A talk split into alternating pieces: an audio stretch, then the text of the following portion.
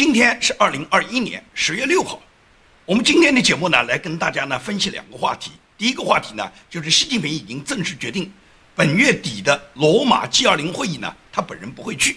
那么第二个话题呢，是跟大家讨论一下陈凯歌是如何堕落的。陈凯歌是中国的知名导演，导过很多优秀的影片，大家都很喜欢他导演的很多影片。但是陈凯歌这个人个人的思想是怎么堕落的？这是我想呢，在今天通过陈凯歌他前后导演的几部片子呢，我来跟大家呢做一个分析。那么先说第一个话题，也就是习近平他不去 G20 峰会究竟什么原因？在习近平一直跟拜登呢，他有过接触的这个过程中，拜登呢是非常希望促成呢跟习近平在本轮这个罗马峰会上 G20 峰会上面呢，他们两人能有一个高峰会谈的。因为呢，拜登从他接任到现在八九个月了，也就是拜登自从接任以来，基本上世界全球上所有主要国家的领导人，拜登呢都亲自见过面，有的呢是迎接到华盛顿来，比方说日本的首相菅义伟和韩国的总统文在寅，包括英国的首相约翰逊，他们呢都亲自呢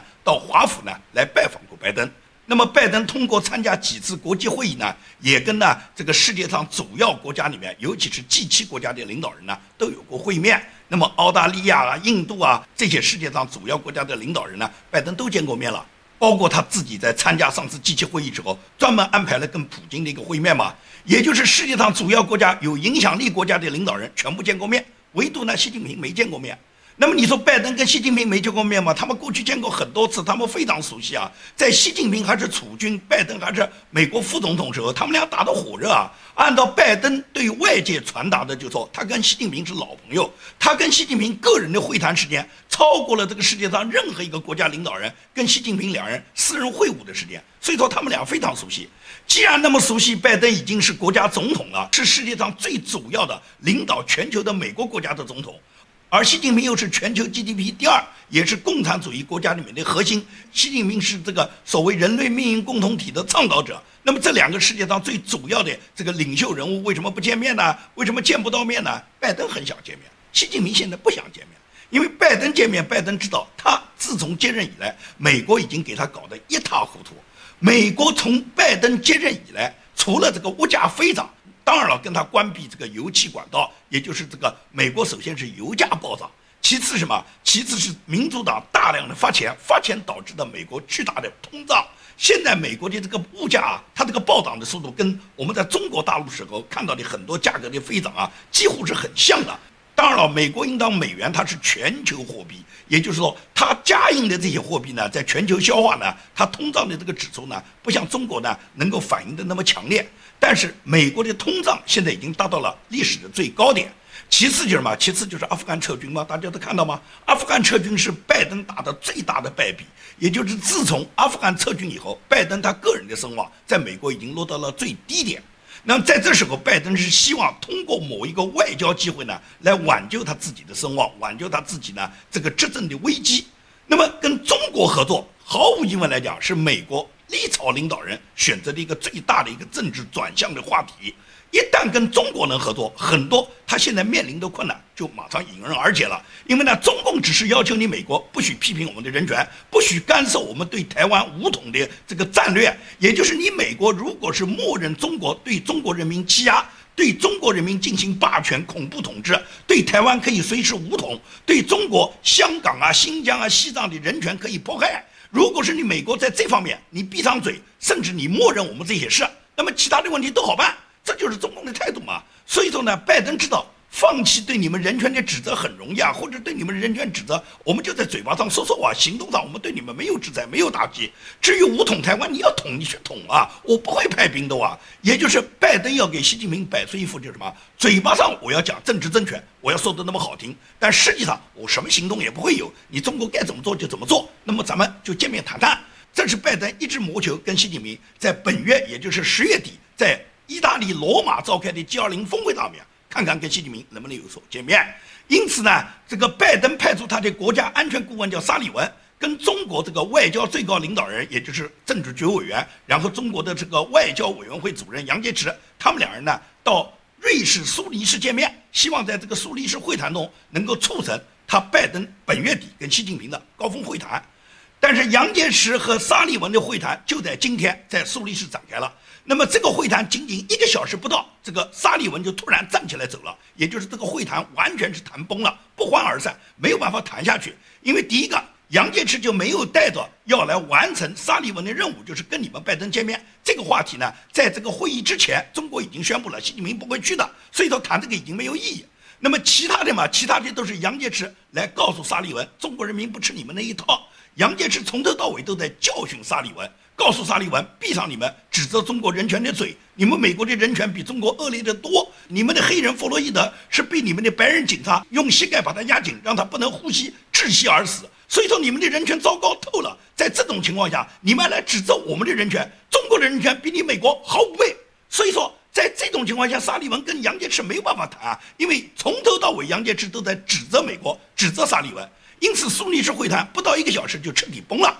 沙利文呢是中途退场。那么中途退场，也就是沙利文这次会谈没有达到他任何目的。本来是想促成看看拜登跟习近平是否能够通过国际会议，在国际会议上面能够促成他们有一个见面。如果这一次不行了，呢我们可以安排下一次国际会议，也就是总归是可以安排他们会谈的时间嘛。但是杨洁篪的这副态度，沙利文知道。根本谈不下去，因为沙利文本身这次来会谈的目的，就是中共就料到了是不会给你达到目的的。同时什么，也是美国想跟中国绥靖呢？现在中国就摆出一副不可一世的态度，因为中共已经吃定了拜登，中共掌握了拜登家族大量的腐败，列出你各种证据。同时，你拜登现在治国没有任何能力，你现在是有求于中国，所以中共现在对拜登就摆出一副根本不屑一顾的这种表情，理都不理拜登。拜登，你就求饶中共吧。拜登尽管他自己放了唐娟，放了孟晚舟，又减掉了中国的关税，一切过去川普政府对中国所有施压的这些政策、施压打击的各种方案，拜登全部解除了。但是解除了没有用，因为中共会得寸进尺的。所以说，中共呢，在杨洁篪跟沙利文见面之前，已经正式通知了二十国集团，就表示习近平不会出席本月底在意大利罗马举行的 G20 峰会。因为习近平现在就不可能出国，习近平知道现在是他自己是否能二十大连任、能够控制党内政权最关键的时间。习近平已经很长时间没有外访了，他创造了他自己接任以来，实际上也创造了各个主要国家领导人外访时间里面的一个记录。也就是习近平，他从二零二零年，也就是去年一月十八号访问过缅甸之后，他就再也没有出过国。从去年一月十八号外访到现在二零二一年十月份，习近平已经有六七百天没有到海外访问了。也就是习近平已经创造了世界主要国家首脑不能够外访的一个记录。那么，习近平为什么不敢外访、不敢出国呢？因为习近平很清楚，他这次外访很可能就像当年的赵紫阳一样，因为当年六四的时候。赵紫阳当时虽然在六四的形势很紧张的情况下，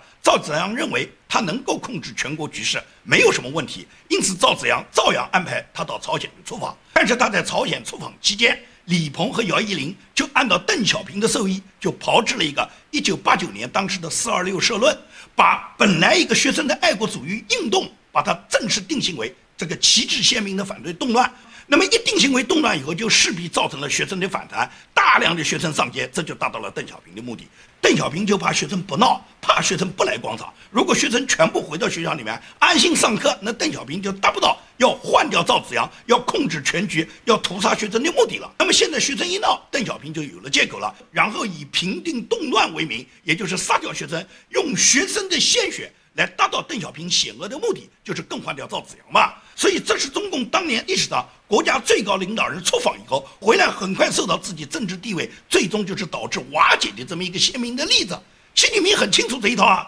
现在虽然没有什么邓小平、太上皇在这了，但不代表江泽民、曾庆红、胡锦涛、温家宝这个前朝的几任元老，以及现在在世的这些中央政治局常委这些元老们，他们不会在习近平外访期间对习近平突然搞突然袭击啊。所以说，习近平他知道，他绝对不能离开北京。在二十大之前，我分析习近平都不会愿意出国访问。他现在就要赖在北京，要完成他自己二十大的第三期的连任。在他自己第三期连任，整个二十大所有排兵布阵，完全达到他自己的目的。他所有的官僚体制完全按照他的这个组织部署，也就是所有他信任的官员全部安排到各个掌权的重要岗位上。排挤掉所有的政治力量以后，在整个政权稳定，他确实已经继任了第三任中共总书记，确保二十大完整的这个政治过渡以后，一切都问题尘埃落定以后，习近平那时候才可能出外访问。所以说，习近平现在不出外访问，不是国际形势的需要，而是习近平党内巩固政权的需要。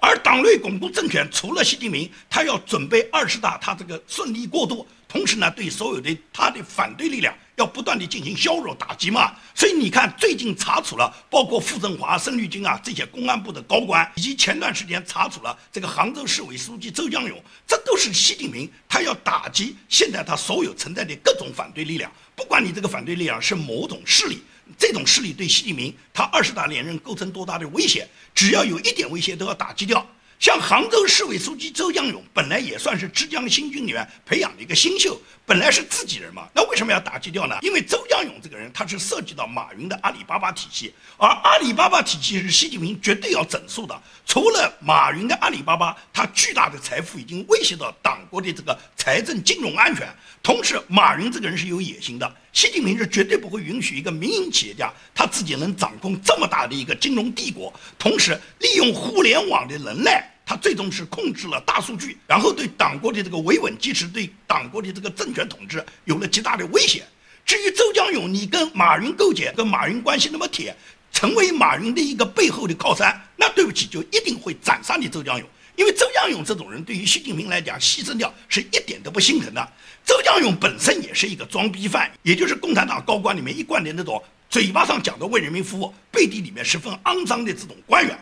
周江勇在他落马前几天，他还专门到杭州的一家企业跟工人去座谈。他跟工人座谈时候，他跟工人提出一个问题，说是如果把金钱和良心两样东西放在你们面前，你们选择什么？那么工人们异口同声地告诉他：我们选择金钱，我们都有良心，我们缺的是钱，我们肯定只会选择金钱。周江勇说：那不对，我们共产党人，我们领导干部肯定是选良心的。那么工人就告诉他讲：对呀。你们因为不缺金钱啊，你们缺的是良心啊，你们缺什么当然选什么了嘛。像周江勇这种口头上为人民服务的人，很快就现了原形。也就是在他访问过这个工厂，跟工人这个交谈会以后，没有几天，周江勇就被中纪委宣布已经把他拿下。他本人贪腐上亿的家产，这个事实就已经暴露出来了。也就是像这样的官员，工人们对他所给的评价一点都没有错。他缺的是良心，他不缺钱，他缺什么？他当然要选什么。他所谓选的良心，是他。自己昧着良心去挣钱，而他自己表面上还要打着为人民服务的旗号。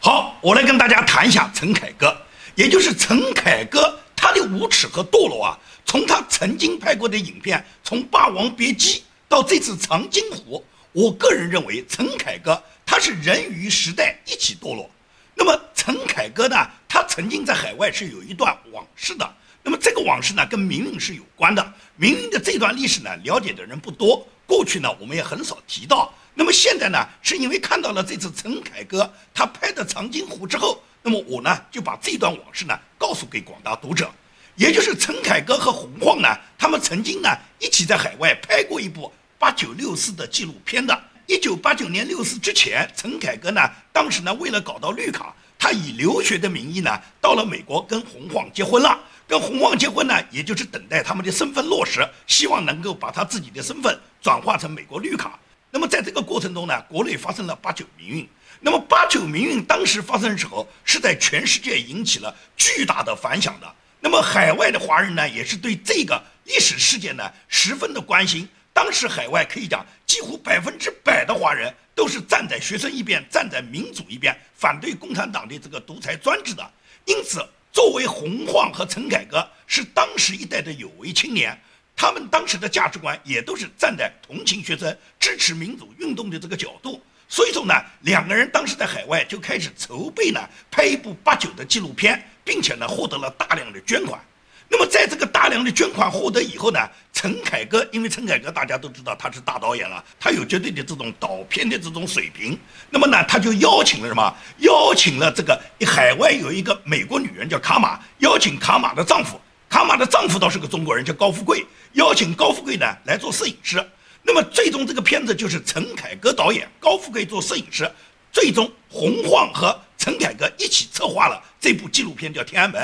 也就是陈凯歌和洪晃正在紧锣密鼓的这个导演的这部天安门的纪录片的时候呢，这时候呢，中共呢他了解了，了解到陈凯歌和洪晃呢正在搞这个八九纪录片，那么大使馆肯定是很恼火了，绝对不允许你们在海外拍摄一部记录八九真实历史的纪录片，肯定是希望你们能够歪曲历史，为共产党去歌功颂德了哇！所以说呢，大使馆就积极去联络陈凯歌和洪晃。要求他们放弃这个纪录片的拍摄，要求他们立即回国，同时给他们许以高官厚禄的待遇，也就是说动这两个人，你们跟党国勾兑，跟党国合作，跟党国合作前途无量，而不要在海外去搞这个天安门的纪录片。这样呢，陈凯歌和洪晃呢，他们呢就当时接受了大使馆跟他们的这个游说，也就是接受了大使馆给他们勾兑的条件嘛。陈凯歌这时候绿卡已经混到手了嘛，红花那么丑的女人就把他踢掉了嘛。陈凯歌已经没有心思继续在美国发展，而且搞这个纪录片得罪中共，他哪敢得罪起中共呢？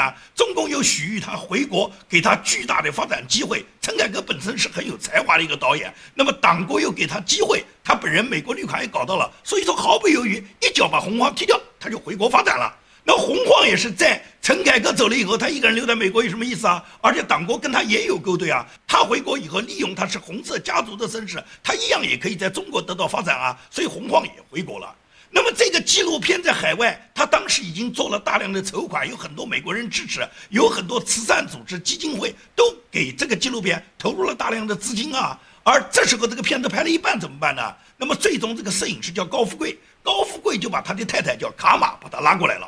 卡玛这个女人呢，曾经在中国呢生活过二十多年，她本人是在哈佛就读美术史的一个博士。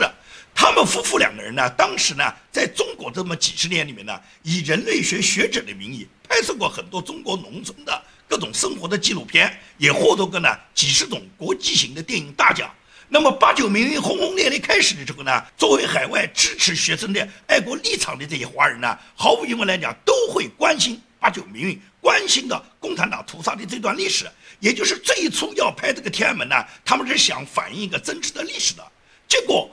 陈凯歌和洪晃回国以后，高富贵和卡马接受了大使馆跟他们的勾兑，把这个纪录片继续拍下去。那么他们第一是摄制组有钱，第二个共产党勾兑以后，共产党在这个里面去主导了这部影片。那么最终卡马就把这部影片把它拍摄成什么？拍摄成一个歪曲八九历史的纪录片。这个纪录片完全是按照共产党的想法，很多纪录片里面表现的手法呢，都是歪曲了八九真实的历史，而为共产党去洗地。那么这部片子他拍出来以后，自然遭到了当时参与八九的很多当事人的极力的反对嘛。其中就像柴玲这样的人，就跟卡马打起了官司嘛。因为你这个纪录片完全是歪曲历史的嘛。所以说，这就是海外唯一一部记录八九的这个天安门的这部纪录片，它实际上是一个歪曲历史的纪录片。很多人不知道，还在翻墙出来看这部纪录片，以为这个纪录片反映的是真实的历史的。实际上，这是卡马和她的丈夫已经受到大使馆的授意。在中国大使馆的指挥下，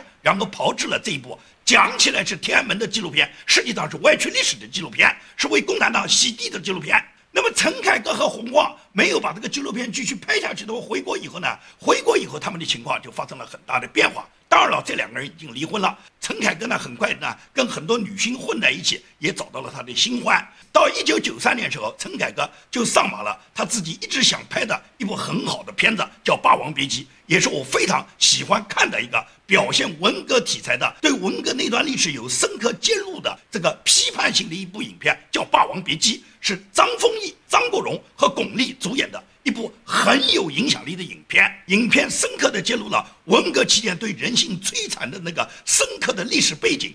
也就是这个剧情里面有表现出文革中那个京剧名演员自杀的场面。当时张国荣扮演的这个陈蝶衣，他拔出那个霸王剑，他自刎而死。他临死之前说了这么一句话：说楚霸王都跪下来求饶了，今夕他能不亡吗？也就是说，那个时代，陈凯歌还敢于表现中国现实社会的阴暗面。陈凯歌之所以当时有这种义愤，以及他在海外愿意去表现八九的政治历史，同情北京学生，同情当时的六四运动，都是因为陈凯歌他本人和他的父母都是文革的受害者嘛。陈凯歌曾经在自己写的一个回忆文章叫《青春剑》里面，他曾经详细的描写了他们家被红卫兵查抄的经过。当时还是少年的陈凯歌，眼睁睁地看到父母受红卫兵的羞辱，而他自己不敢做，也不能做任何事啊。那么现在陈凯歌，你看到了今天他去拍长津湖的时候，他都已经是七十岁的人了，七十多岁已经名满天下的陈凯歌，却向中共这个当年操纵红卫兵的这个跟当年操纵红兵同一个暴政献上了他自己的投名状啊！长津湖这次拍摄一共花费了十三个亿，动用了群众演员就七万多人，是中共有史以来投资最大的电影，是一个谎话连篇构造的电影，从《霸王别姬》到长津湖。陈凯歌实现了人鱼时代的同步堕落。陈凯歌本来完全是可以保持沉默的嘛，但是他选择主动加入为共产党涂脂抹粉和歌功颂德的大合唱。除了陈凯歌摆脱不了那些名利诱惑之外，更重要的是他个人的人格堕落。其实，作为长津湖的导演，他不可能不了解长津湖那一段历史，那段惨痛历史，一个中共惨败的战役，他凭什么把惨败的战役去颠倒黑白，把它歌颂成一个伟大胜利的战役呢？作为这个历史片的导演，他应当清楚地了解整个历史的真实性。当时美军在长津湖投入作战的兵力是美国陆军一师，而陆军一师整体伤亡的程度只有八百多人。而中共华东野战军宋时轮的十兵团，他十兵团里面投入了十二万人，最终死伤是九万多人啊！九万多人对八百多人，这个是多大的比例啊？也就是中共基本上做到了全军覆没啊！而当时这么大的这个伤亡，又是怎么造成的？这是共产党瞎指挥的问题吗？不是战斗英勇不英勇的问题啊，是冻死的问题吗？是志愿军所有的官兵们，他们穿的很薄的单衣，然后在零下几十度中跟全副武装的美军作战吗？美军穿的什么衣服啊？根据历史记录，美军当时穿的就是户外防寒服，所有的服装设计的细节都体现了当时美国对美国军人生命的各种敬重。也就是长津湖参战的美军陆战一师，他们官兵们穿的都是那种都是防寒服，内里是羊毛内衣、毛衣裤，外套外还有防风雨的登山服，战斗长筒靴内都有两到三层的毛鞋垫，这是人家美式的装备。而志愿军穿的什么呢？志愿军就是里面一个背心，外面一个小夹袄，可以讲这种温度，连过了中国长江以北的这个华北地区都受不了。更何况在纬度那么高的，跟中国东北一样的，那么零下几十度这个严寒中，跟敌人去作战，往哪里去作战？基本上大部分是冻死的。难道说共军的高级军官们不知道到那么严寒的地段，穿的这么单薄的衣服作战不了吗？他们都知道，怎么不知道？但是毛泽东要求是刻容缓，一分钟都不能停留，把中国的部队从南方就开往东北了。也就是宋时轮的这个部队，在接到中央给他的命令以后，马不停蹄地往东北赶。他们穿的都是南方来的单衣。很多部队都是从福建调集的，你想想，福建是什么气温，而东北什么气温啊？在一路进发的过程中，他们是坐火车往东北走的。那么，所有这个部队里面的大小政委、指导员都跟这些士兵们讲：我们一到了东北，我们就有棉袄。高祖席已经给我们准备好了，就是东北主席高岗，说是高岗已经把棉袄都给他们准备好了。那你说高岗当时是不是没有准备呢？高岗确实准备了。只是高岗准备的这些棉袄，没有一件能到志愿军士兵的手上，因为呢，高岗的棉袄即使是交给了志愿军部队的后勤部门，后勤部门也没有及时把这些棉袄全部发放到这些将士们手上。所以说，所有的将士们入朝参战的时候，还是穿着他们从南方过来的当时身上的那些单衣，这个单衣根本就没有作战能力，到了东北，到了朝鲜，基本上就是冻死了。因为毛泽东要求火车一分钟不能停嘛，要火速开拔嘛，所以说长津湖战役里面，最终美国人看到大量的这些舰只，就是一个连一个连的士兵整体死亡，一枪没放，全部是成了冰雕嘛。所以说长津湖惨败的战役，最终陈凯歌他们就能把它渲染成长津湖大捷。我真不知道这种颠倒黑白、歪曲历史的这种影片，陈凯歌怎么拍得下去呀？如果是长津湖这个惨败的战役能拍成大集。那么要不要拍一个古宁头战役的古宁头大集啊？当时共军刚刚获得政权时候，曾经派一飞兵团，也是在金门岛，也就是古宁头登岛啊。登岛以后，当时共军万把多人，全军覆没，一个都没活。这个称为古宁头战役，台湾把它称为叫古灵头大捷。中共要不要也拍个古灵头大捷，也把它宣传成是你共军全胜追击，你们在古灵头获得大胜啊？要不要也拍啊？所以说呢，中共它。这个歪曲历史，他是根本不考虑他当年他是一个什么战况，他把一个惨败的历史，他把它宣扬成伟大胜利。你知不知道这个长津湖给历史留下了多少印记啊？你这样去歪曲历史，你觉得无论是朝鲜还是韩国还是美国人，那些当时历史的当事人，他们怎么去看待你中共如此这样的去歪曲历史呢？韩国总统文在寅他在访问美国的时候，就专门去了美国海军陆战队的博物馆，他向长津湖战役纪念碑献上了他的花篮。他发表演说说：“若没有长津湖的勇士们，没有新南撤退作战的胜利，我的生命就不会开始，也不会有今天的我。”那么文在寅为什么要说这样的话呢？原来文在寅他根本不是南韩的，他的家是生活在北韩，叫咸镜南道。他的父亲叫文永炯，他的母亲叫江寒玉，这两个人就是长津湖战役。最终什么是美军带走的数十万的从北方带来的苏战的部队，把这些人带到了韩国的南方，也是关键的时候，是美军联合国军的司令叫阿尔蒙德将军，他伸出的友谊之手，把大量的像文永炯、江寒玉这样的北韩人全部带到了南方，然后这些人到了南方以后。最终，他们在南韩生活以后，他们获得了一个幸福的生活。而文永炯和江寒玉，他们到了韩国以后，才生下了文在寅，才有今天我们看到的韩国总统文在寅。文在寅的身世就是这么来的，他的家本来就是在北韩的咸镜南道。如果没有当时美军这个长津湖战役，他父母没能够把他带到南方，他今天说不定在喊着“伟大领袖金三胖万岁”呢。所以说，这就是历史。而对于这个历史的歪曲，把一个惨败的战役，把它歌颂成伟大的战役，这是中共的一个党国宣传的国策，也就是中共大大小小的宣传部门，在整个国庆长假前就要求要收看，要组织收看，领导要带头收看这个所谓爱国影片。其中，江苏省委宣传部就专门下发了文件，要求属下各个宣传部门，在今年国庆档的重点影片，一个是长津湖，一个是我和我的父辈。认定这是中宣部国家电影局推出的爱国大片，省委领导要求全省文宣系统要及时动员部署，领导同志要带头购票走进影院，要积极动员亲朋好友家人全部去观看这个影片，并且在社交媒体上要发表自己的观后感，